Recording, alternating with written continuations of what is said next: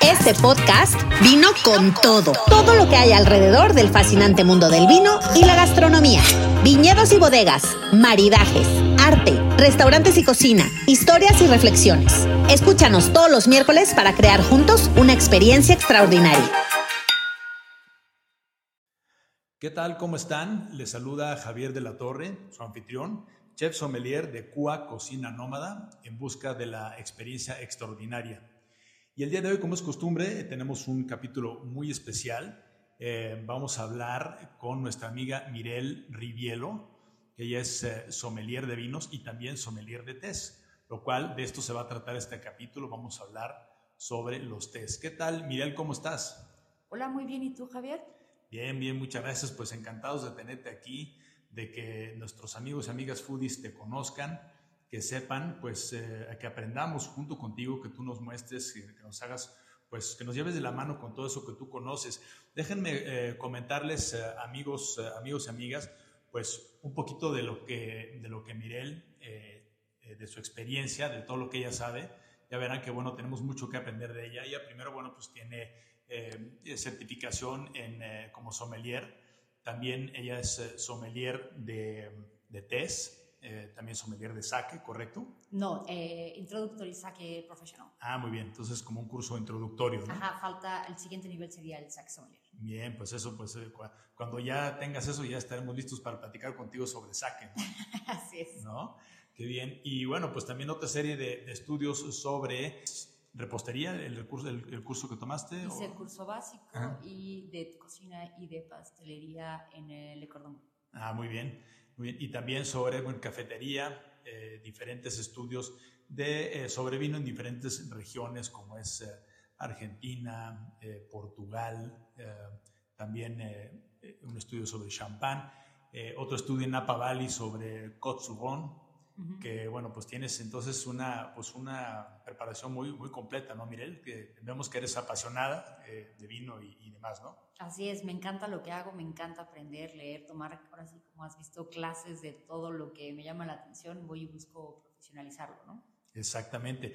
Y bueno, yo también tuve el gusto de tomar eh, clase con Mirel en, en, un curso referente a vinos de Italia, que fue muy interesante. Eh, ella nos, nos, llevó de la mano por las diferentes eh, regiones de Italia, eh, un país bastante complejo, bastante, que bueno, las clases que tuvimos, bueno, pues fue, podemos decir que fue una pincelada porque, bueno, pues se puede unir muy profundo a, a, Italia, ¿no? Sí, así es. La verdad es que creo que es de los países en cuanto al vino que es muchísimo más complicado aprender porque hay muchísimas uvas que desconocemos, regiones, se da vino en todos lados, entonces sí, sin duda es, es una de las especialidades más complejas. Exactamente. Pero qué bien que, bueno, se, hemos tenido el, el, tiempo para poder adentrarnos en esa parte. Y en este capítulo lo que vamos a, a platicar eh, es, pues, bueno, primero que nada, como todos nuestros invitados como eh, que vienen aquí al, a, al podcast, pues eh, el día de hoy Mirel vino con todo. Y vino con todo su conocimiento, con toda su, su pasión, y nos va a platicar sobre el té. Y la primera pregunta, eh, Mirel, es, platícanos qué es el té. Bueno, Javier, mira, como bien dices, esto, este programa también tiene mucha relación con el vino y me encanta hacer comparaciones entre estos dos mundos. Y bueno, sabemos que, por ejemplo, el tequila, el tequila no es vino, ¿no? Y no es porque no viene de la vid, sino viene de una planta totalmente diferente.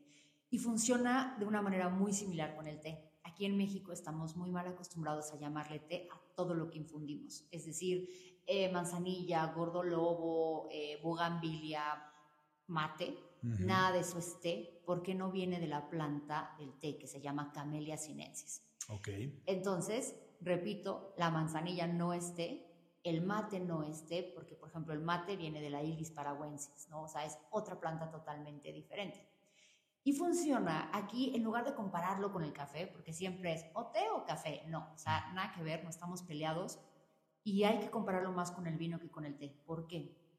Porque esa misma planta no es eh, muy multifacética uh -huh. y no existe solamente té negro y té verde. No, no, no. Tenemos 3.000 variedades. ¿Qué quiere decir esto? Uh -huh. Chardonnay, Cabernet Sauvignon, Sauvignon Blanc, pero esas son las, de la, las del vino. Okay. Pero en el té tenemos 3.000. Y para que se den más o menos una idea de, de lo amplio que es, entre China y Japón existen más de 800 tipos de té verde. O sea, que decir té verde es como decir tráiganme un vino blanco. Pero pues de cuál joven, ¿no? Este, con barrica, sin barrica, de cuál variedad de uva, de qué país, pues sucede muy similar con el té. Ok, entonces podríamos decir que eh, en el caso del vino, la vitis vinífera, eh, el equivalente para el té eh, viene siendo, ¿cómo se llama esta, esta especie? De, Camellia sinensis. Camellia sinensis. Pues la Camellia sinensis tiene, digamos que, diferentes o miles de variedades o cepas, por llamarle así, que es lo que podríamos eh, hacer una comparación con el, con el mundo del vino, ¿correcto? Así es, correcto. Muy bien, ah, pues ya vamos entendiendo. Entonces, pues ya sabemos entonces de que el, famoso tecito de manzanilla que nos tomamos, pues no es tal, ¿no? Es una, es una infusión de manzanilla, es una infusión de gordolobo, etcétera, ¿no? Así es, correcto. Muy bien. Bien, y platícanos, Mirel, ¿por qué te llamó la atención eh, adentrarte al, mundo del té? Además de que, claro, es que te, te, gusta, te gusta degustarlo, pero ¿qué fue lo que te invitó a entrar esa, pues, en, materia de, té? Pues mira, el primer contacto con el té de manera puro, es decir, ya un té que fuera sin mezcla de ningún otro elemento, yo tenía 15 años y a mi mamá le regalaron una caja de té, una amiga suya que venía llegando de Inglaterra. Y lo primero que nos dice fue, nadie puede tocar esta caja de té, no sé qué, solo para las visitas. Bueno, como buen adolescente bastaba con que me dijeran que no, para que yo fuera y viera qué había ahí, ¿no? Y me robé, me robé unos tés, efectivamente. Mi mamá ya, ya lo sabe, ya, ya está eh, ya confesé el delito. Tomaste prestado, digamos. Tomé prestado, pero no lo devolví nunca. Y, y, ahí venía unas instrucciones de la temperatura y todo. Y la verdad es que, o sea, fue con agua de microondas, una cosa que preparé sumamente mal, porque como hablaremos más adelante, es muy importante la preparación del té para su degustación.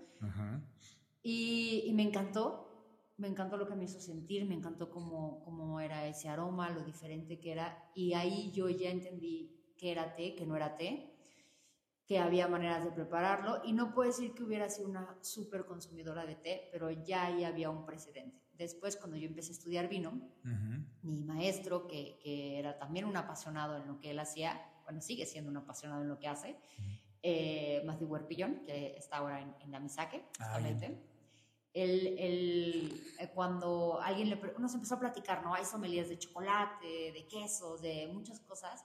Cuando, alguien, cuando él dijo, hay sommelier de té, me acuerdo que un compañero como que medio burlón dijo así como, ¿y esos qué hacen, no?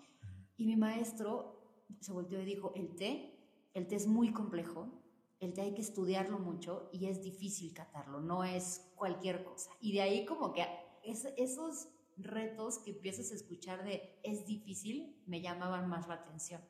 Cuando finalmente me animó a estudiarlo, que no tiene mucho realmente, eh, me he de decir que, que sí, la primera cata que hice sí me di de topes con la pared y dije, ¿qué he hecho? No percibo nada, ¿no? Y yo ya como sommelier de vino y yo pues ya me sentía que claro que yo podía hacer una cata y dije, ay, jole, ¿qué es esto? ¿no? Eh, pero también pues el reto es, es, bastante motivador. Claro. Y de ahí pues me empecé a apasionar y apasionar y ya no paré. Claro, qué, qué interesante. Y ahorita que mencionas esto de, de, pues de probar, de catar ya sea un vino, un té, eh, justamente eh, ahorita acabamos de, probar, acabamos de degustar un, un, té que, tú preparaste ahora. hicimos el ejercicio de probarlo y pues sí, yo digo, obviamente yo no, no percibí pues más que a lo mejor el sabor a, hierba, eh, la temperatura que es calentita, que pues tú, tú, sabes muy bien cuál es la temperatura. Pero aquí mencionas una palabra muy, muy interesante, ¿no? que es el, reto, así como que el desafío, lo que tú, eh, con lo que tú te encontraste y que además eh, en paralelo pues tú fuiste aprendiendo lo que es, bueno, primero aprendiste la parte del vino, me imagino, ¿no? sí. entonces pues ya tenías, digamos que educado eh, el olfato, eh, el gusto, etc. Eh, y pues qué interesante que hayas tenido esa, esa, inquietud, ese deseo de poder adentrarte al mundo, al mundo del té. Entonces, em, algo que se me viene ahorita a, la mente es, es preguntarte, ¿qué tanto has desarrollado o qué de lo que tú conoces de gente a lo mejor que, pues, que son expertos en, en, en catas de tés? qué tanto has desarrollado o, cuál es tu, digamos, como que tu meta a corto y mediano plazo para poder lograr tener el conocimiento o el gusto, ¿no? Porque el gusto es lo que se desarrolla, es como un músculo que se, que se desarrolla, ¿no? Creo que una parte primordial, tanto en el té como en el vino, es el desarrollo sensorial, el entender cómo funciona el olfato, cómo funciona el gusto, y eso sirve para lo que sea que quieras catar. Porque eh, me, he encontrado mucho con tanto alumnos como ya profesionales, como incluso también yo en, en estos pasos que me doy cuenta que he hecho también errores, y es, por ejemplo, el decir, que sabe mineral, ¿no? O sea, cuando la mineralidad no es un sabor, es un aroma, porque sabores tenemos cinco y no podemos percibir el nivel del dulzor por medio del olfato, porque es un sabor. Entonces a lo mejor IE tiene aromas que nos recuerdan algo dulce, pero que no necesariamente va a ser dulce el licor. Entonces creo que esa es como que la base, entender muy bien cómo funciona nuestro sistema, cómo funcionamos nosotros ¿no? ¿Cómo percibo yo la salinidad? O sea, porque no hay un mapa en la lengua, eso es mentira, pero sí es cómo, cómo funciona en mí. Y de ahí eh, creo que me ha abierto mucho el panorama de aromas, o mi, mi, paleta aromática, el té, porque mira, pasa algo muy chistoso. Yo ahorita te doy una copa de vino tinto, lo primero que vas a decir es, tiene aroma de frutos te detienes un segundo para pensar si son rojos o negros, ¿no? O sea, es como que en lo que... Automático. automático y en lo que arranca ya el olfato y empieza a analizar.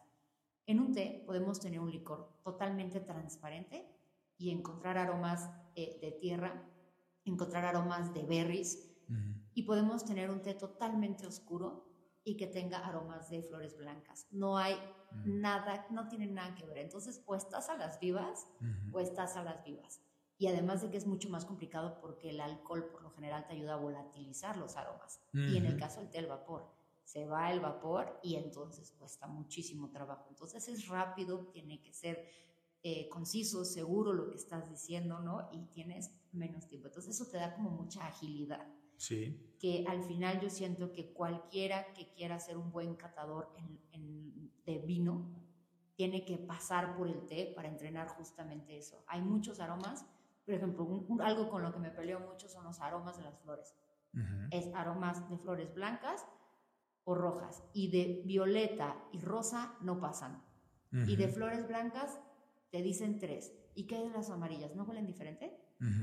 ¿No? O, o nada más existe la rosa y, la violeta, pero no estamos acostumbrados a desarrollar la parte de las flores, siendo México un país con miles de flores. Muy colorido, sí y no tenemos esa parte desarrollada. Y lo mismo con lo vegetal. Un vino blanco también puede tener aromas de repente rojos, ¿por qué no? Pero ya nuestra mente está cuadrada, ¿no? Y el té te rompe con eso. Sí. Ahorita que platicabas esta, eh, o que describías esta manera de poder ejercitar los sentidos, pues eh, automáticamente me vino a la mente qué importante es estar presente, que estar consciente en el aquí y el ahora hay una palabra en inglés que es el famoso awareness, y, que mm, si sabemos, digamos que hacer una pausa y poder conectar con esa, con esa conciencia, pues de alguna manera podemos poder o, podemos, eh, digamos que ordenar nuestras ideas y qué es lo que va a salir de nuestra boca, ¿no?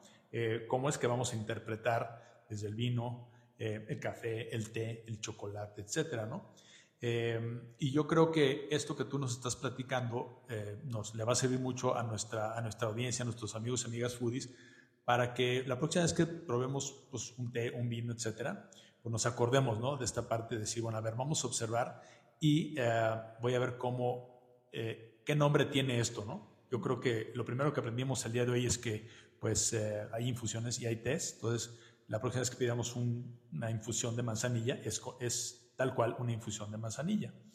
Eh, entonces, con esto que tú nos platicas, eh, yo quisiera preguntarte, eh, seguramente has probado test de diferentes países, de diferentes orígenes, diferentes procesos. ahorita que antes de que empezáramos la grabación, preparaste un té que entiendo que es de Portugal, ¿correcto? Correcto. Vamos a hablar un poquito de Portugal, porque además de que Tú como invitada aquí del, del, podcast, pues ya nos, nos, has compartido un poco de ti, hemos platicado eh, cuáles han sido tu, pues tus intereses, tus, tus, inicios, pero vamos a hablar un poquito de Portugal porque además eh, recientemente fuiste a una certificación ahí en Portugal eh, por el lado del vino. y eh, me imagino que este, este, eh, este té que traes pues es de allá, etcétera. Entonces, platícanos tu experiencia, tu, tu, tu viaje allá, tu viaje sensorial también. ¿Qué fue lo que aprendiste? ¿Qué te, qué te trajiste de allá? Cuéntanos. Mira, justo lo que decías de poner atención en lo que estamos haciendo, creo que también en un viaje de vino es súper importante pararse en el viñedo y sentir porque esa vid, ¿no? O sea, todo lo que tiene a su alrededor se va a ver reflejado en el vino. y, y, el poderlo entender también es pararte ahí, ver cómo se siente eh, el sol, ¿no? Si te, está dando calor, si te está dando mucha luz. Ahí en Portugal algo que había en casi todos los viñedos era esta brisa que viene del Atlántico.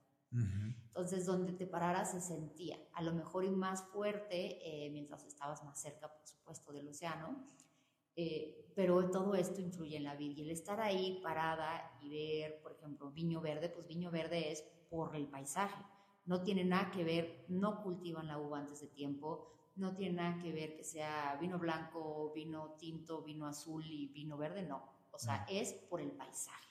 Ok, eso usted, esto que tú nos comentas es la región de Viño Verde, para darles un poquito de contexto a nuestros amigos y amigas foodies, una región al norte de Portugal. Sabemos que Portugal es como una franja eh, costera en lo que es la península ibérica y con diferentes eh, eh, climas. Un clima muy, digamos que muy similar, pero también con diferencias dependiendo si es norte, sur, si es más adentro, fuera de la costa.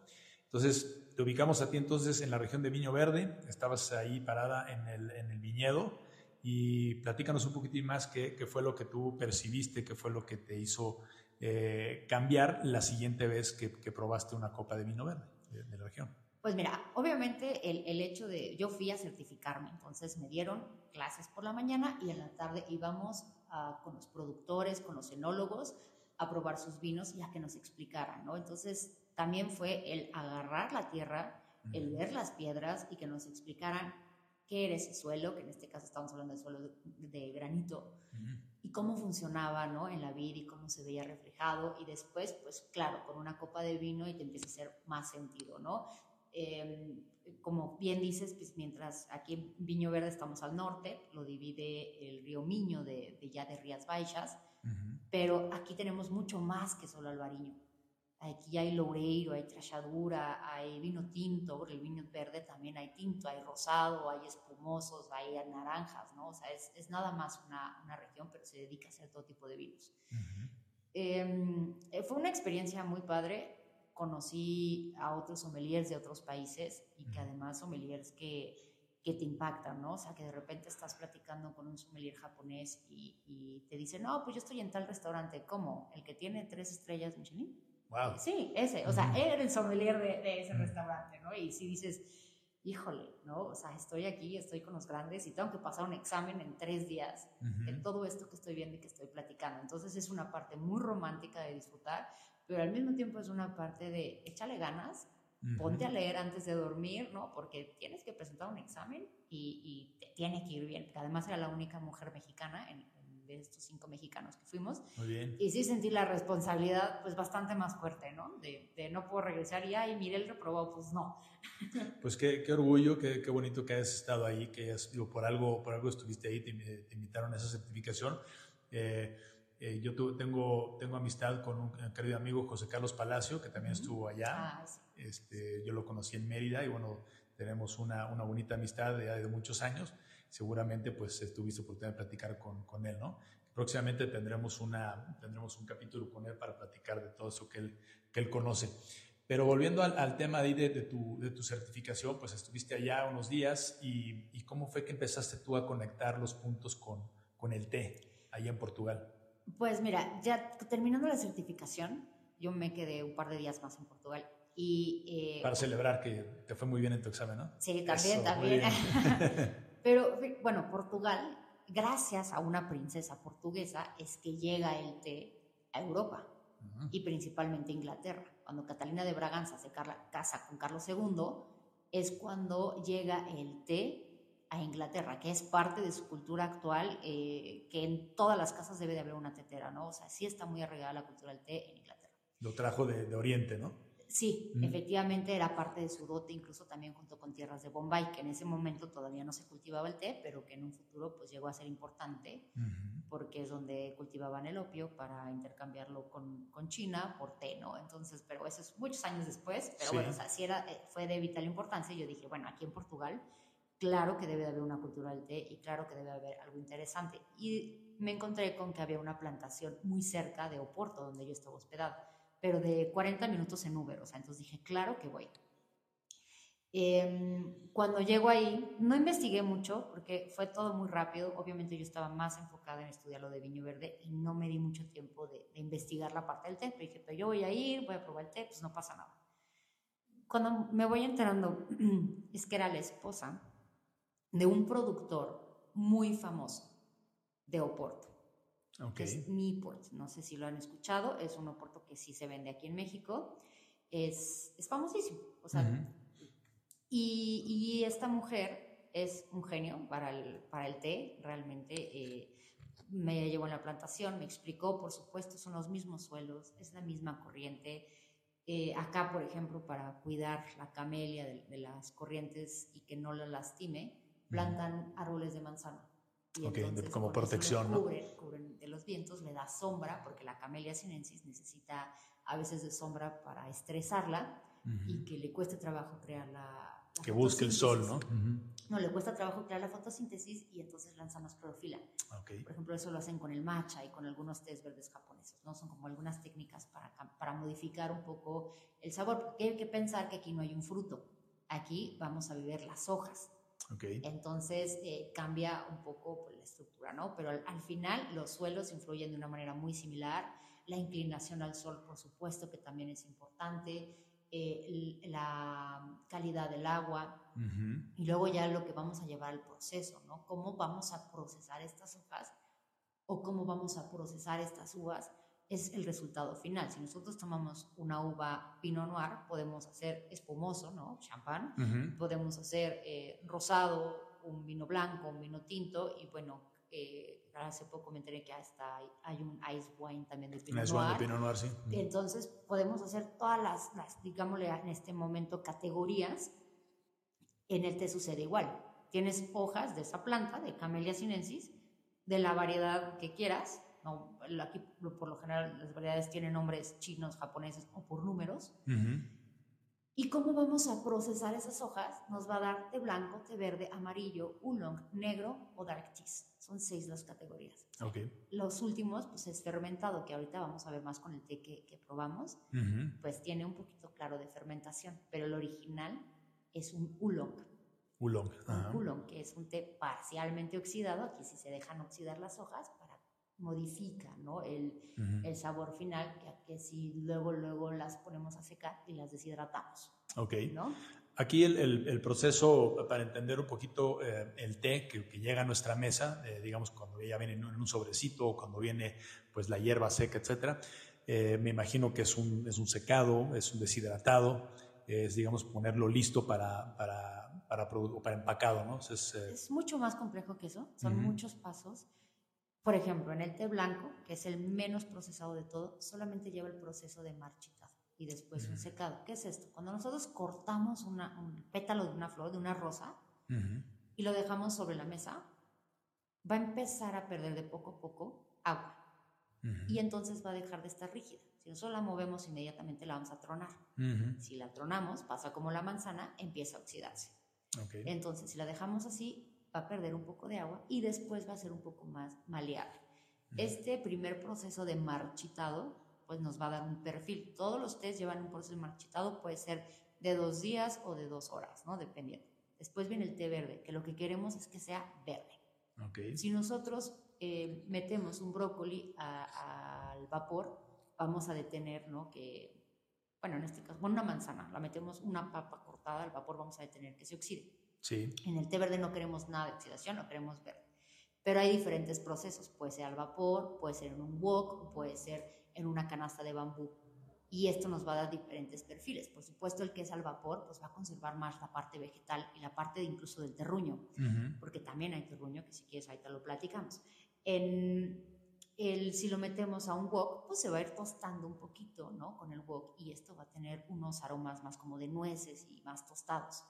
Y si lo metemos a una canasta del bambú al fuego, pues es como meter un asador ese brócoli. Va a tener aromas eh, de, fuego, ¿no? De, de, torrefacción. De humo, de torrefacción, sí. Entonces, esos serían como nuestros procesos de secado. Después viene la parte de la oxidación, que aquí sí lo vamos a buscar parcialmente en los oolongs y totalmente en los tés negros. Por eso el perfil tan frutal de un té negro, ¿no? Muchas veces. Em, se, se, oxida y cuando se va, eh, si tú agarras ese pétalo y lo empiezas a hacer como, como bolitas de plastilina, a lo mejor no rompes el pétalo como tal, pero la capa de arriba de ese pétalo sí se va a romper, esa como pequeña membrana, y va a hacer una oxidación de poquito en poquito. Esto va, va, a ir modificando el sabor, que nos va a dar más fruta, más flores, eh, en algunos casos, por ejemplo, los horneados ya nos dan más maderas, puede ser ahumados, o sea, hay muchos procesos, depende la finalidad del té. Ok, una pregunta, Miriam, ahorita nos platicabas el proceso. Lo que se procesa es la hoja y también la flor de la, de la planta. La hoja. Únicamente la hoja. Ok, correcto. Y pues eh, eh, interesante lo que platicas ahorita porque hay diferentes procesos dependiendo de lo que se quiera, dependiendo de lo que es el sabor, el, el aroma, etcétera, ¿no? Eh, el té yo lo percibo como algo, pues, no sé si es correcto, pero como algo que lo tomas para ayudar al proceso digestivo. ¿Es algo que te ayuda o te, te hidrata o es algo que únicamente te da sabor? Mira, ¿Cuál es el beneficio, digamos, para la salud? Te, lo, te lo, voy a decir así. Eh, la copa de vino, una copa de vino tinto al día es bueno para la salud. Que levante la mano quien se tome una copa de vino al día por la salud. Esa es la verdadera razón. Nadie, nadie. Siempre nos tomamos la segunda o la tercera, ¿no? Lo tomas porque te gusta. Como extra, es beneficio a la salud, pero como extra. Y el té es igual. El té es un, una bebida gourmet que se cata, que se disfruta, que tiene historia, que tiene eh, pues muchas cosas, mucho conocimiento atrás. Y uno se lo toma porque lo disfruta, por hedonismo. Por un gusto. Como extra, claro, te estás llevando muchísimos beneficios para la salud, para el corazón, para, para el sistema digestivo, para la mente, eh, eh, ayuda a prevenir el cáncer, no, o sea, muchas cosas. Claro.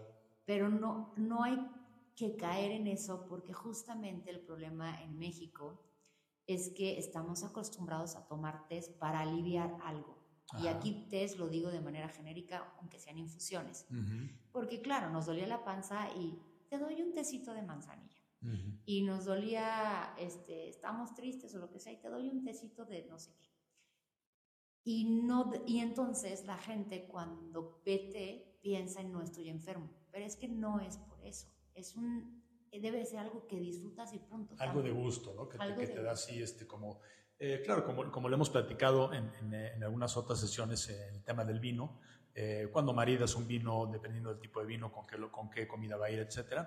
En este caso ahorita se me ocurre, por ejemplo, el té, de alguna manera, siempre se toma solo o lo puedes maridar con algo, o, este, o cuál es la, digamos, tú que eres experta en té, cómo es que es la, manera más recomendable para poder disfrutar al máximo un té. Los maridajes con té son sensacionales y hay que dejar de pensar en, solamente en, la, en los postres. Claro, la galletita con el té, ¿no? claro, digo, por supuesto que, que, sabe bien y por supuesto que con los postres va bien porque hay un dulzor por naturaleza. Pero a ver, el té japonés es salado, un poco también tiene que ver mucho con el terroir que, que, que, tiene en Japón, pero hay que pensar, no sé, por ejemplo, estos, eh, ay, ahorita se me fue el nombre, cuando cortan el pescado y lo empiezan, ¿cómo se llama? Los Ay, sí, yo también. Eh, eh, ahorita nos acordamos. sí, el pescado es enorme que lo van cortando y que van sacando diferentes cortes, ¿no? Pescado crudo, nigiris, sashimis, todo esto. A veces el maridaje con vino es muy forzado. Y muchas veces eh, destaca esta parte yodosa que no tiene que estar, hace un choque con el vino y se hacen unas cosas horribles. Con el sake queda muy bien. un, un té con unos cortes de atún, jamás vas a opacar ni el atún ni el té. Se van a llevar de una manera increíble. Hay que Se complementar. En el té japonés hay muchísimo umami, que eso también es un gran potencializador de sabores. Em, no sé, de los mejores maridajes que, he hecho, por ejemplo, fue eh, con, con, un chef que, quiero mucho de lienzo, que fueron unos callos de hacha con aceite, el aceite tenía albahaca y fue con un fukamushi sencha, que es un estilo de té verde japonés, y bueno, quedó fantástico.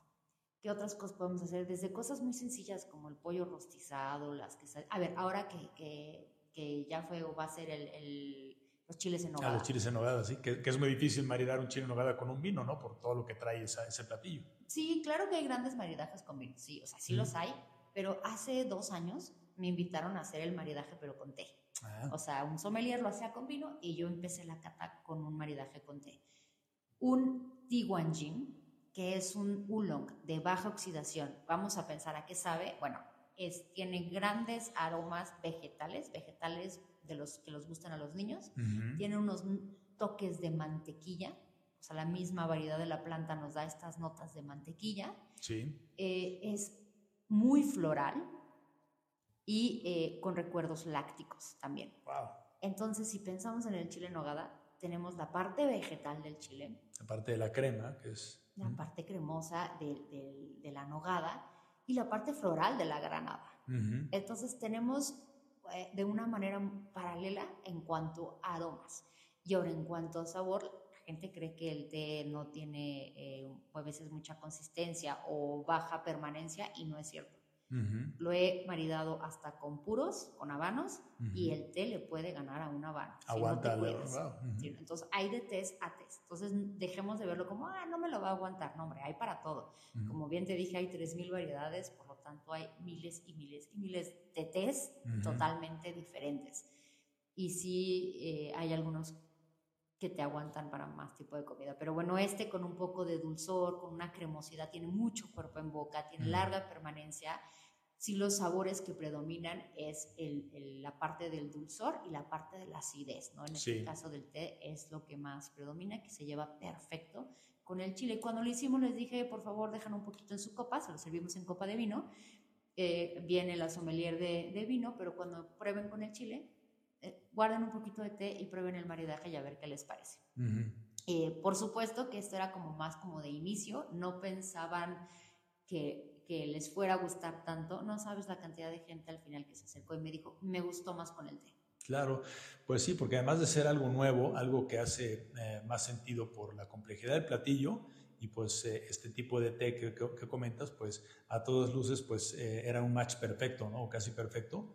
Y pues qué interesante, mira, creo que el, el, mundo del té, que cuando empieza uno a, a saber, cuando al momento ahorita de escucharte, se ve que es, pues por todas las variedades de test que nos dices de, este, de esta especie, pues se ve que es un mundo fascinante.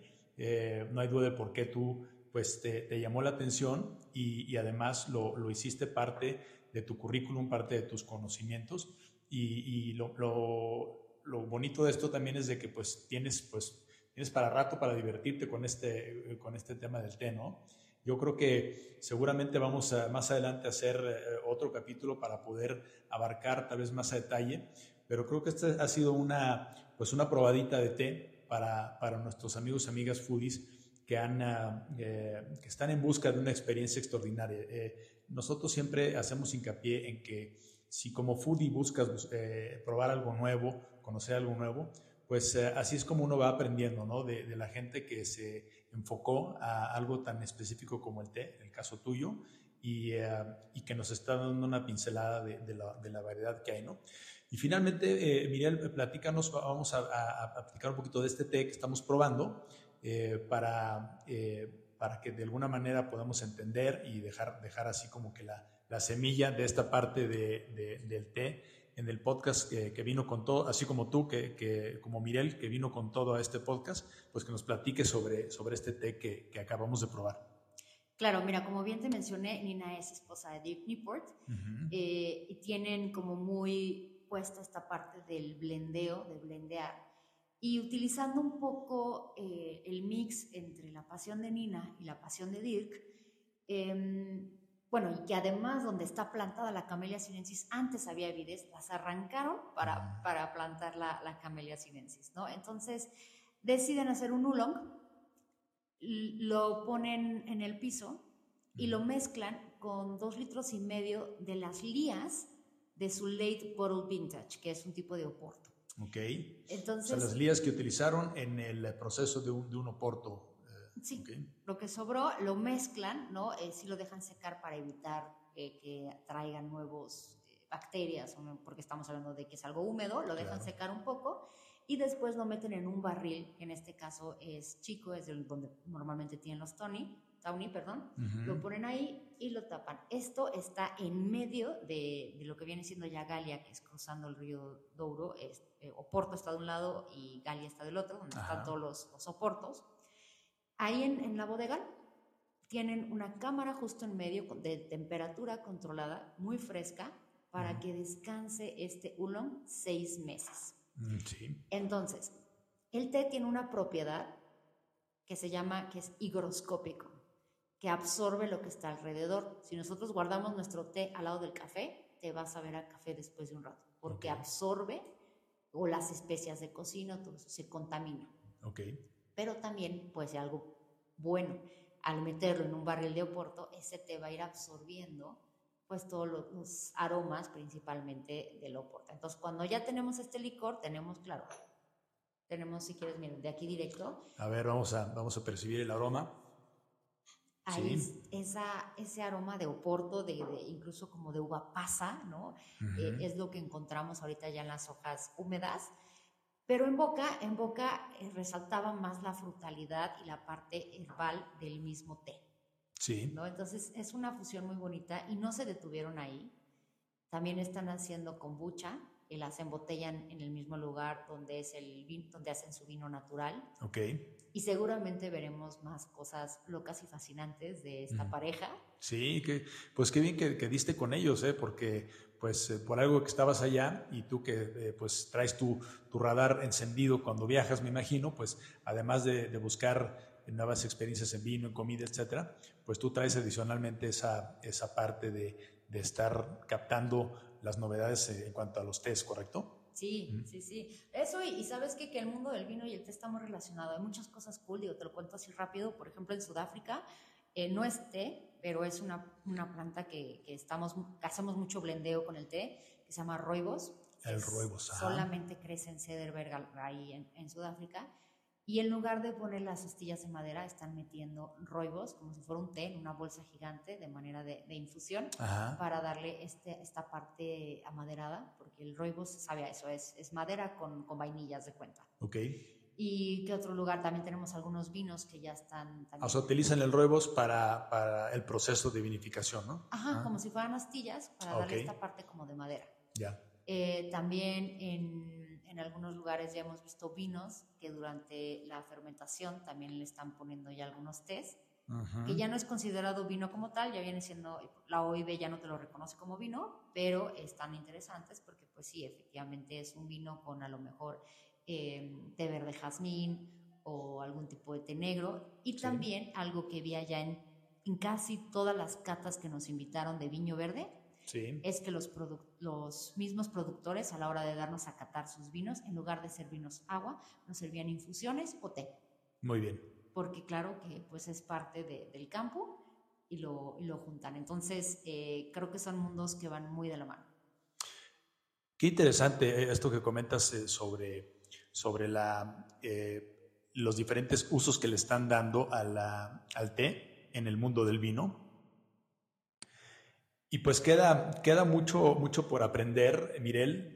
te queremos agradecer mucho pues todo esta, eh, esto que nos compartes. Y finalmente yo te preguntaría, ¿qué le recomendarías a nuestros amigos y amigas foodies eh, ahora que pues ya eh, gracias a ti conocen más sobre el té?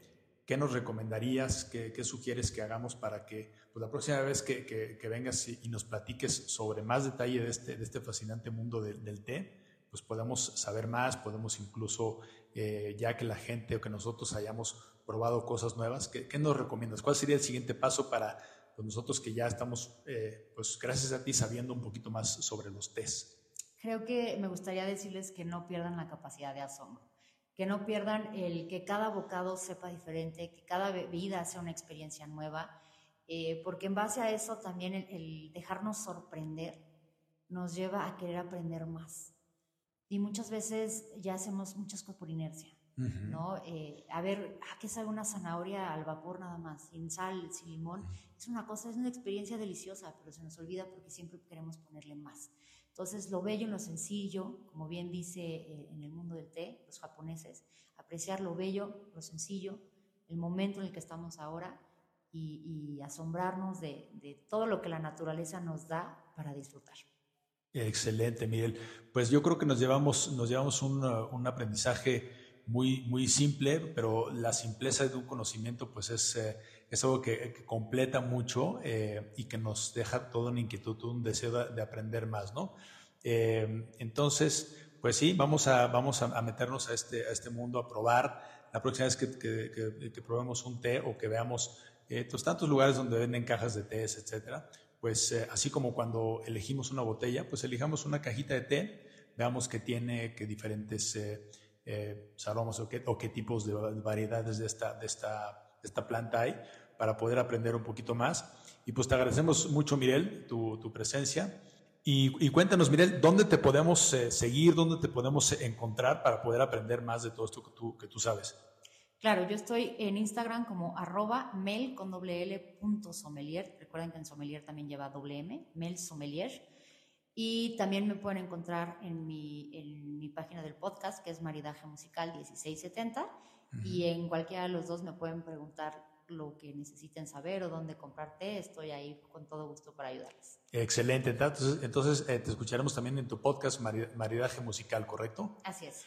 Muy bien, Mirel, pues un gusto tenerte acá y este, estaremos en contacto. Y a ti, amigo y amigo foodie que nos escuchas, estaremos en contacto. Recuerda que este podcast vino con todo y hasta la próxima. ¿Te gustó este episodio? Compártelo con más foodies y síguenos en Instagram, arroba Cocina Nómada.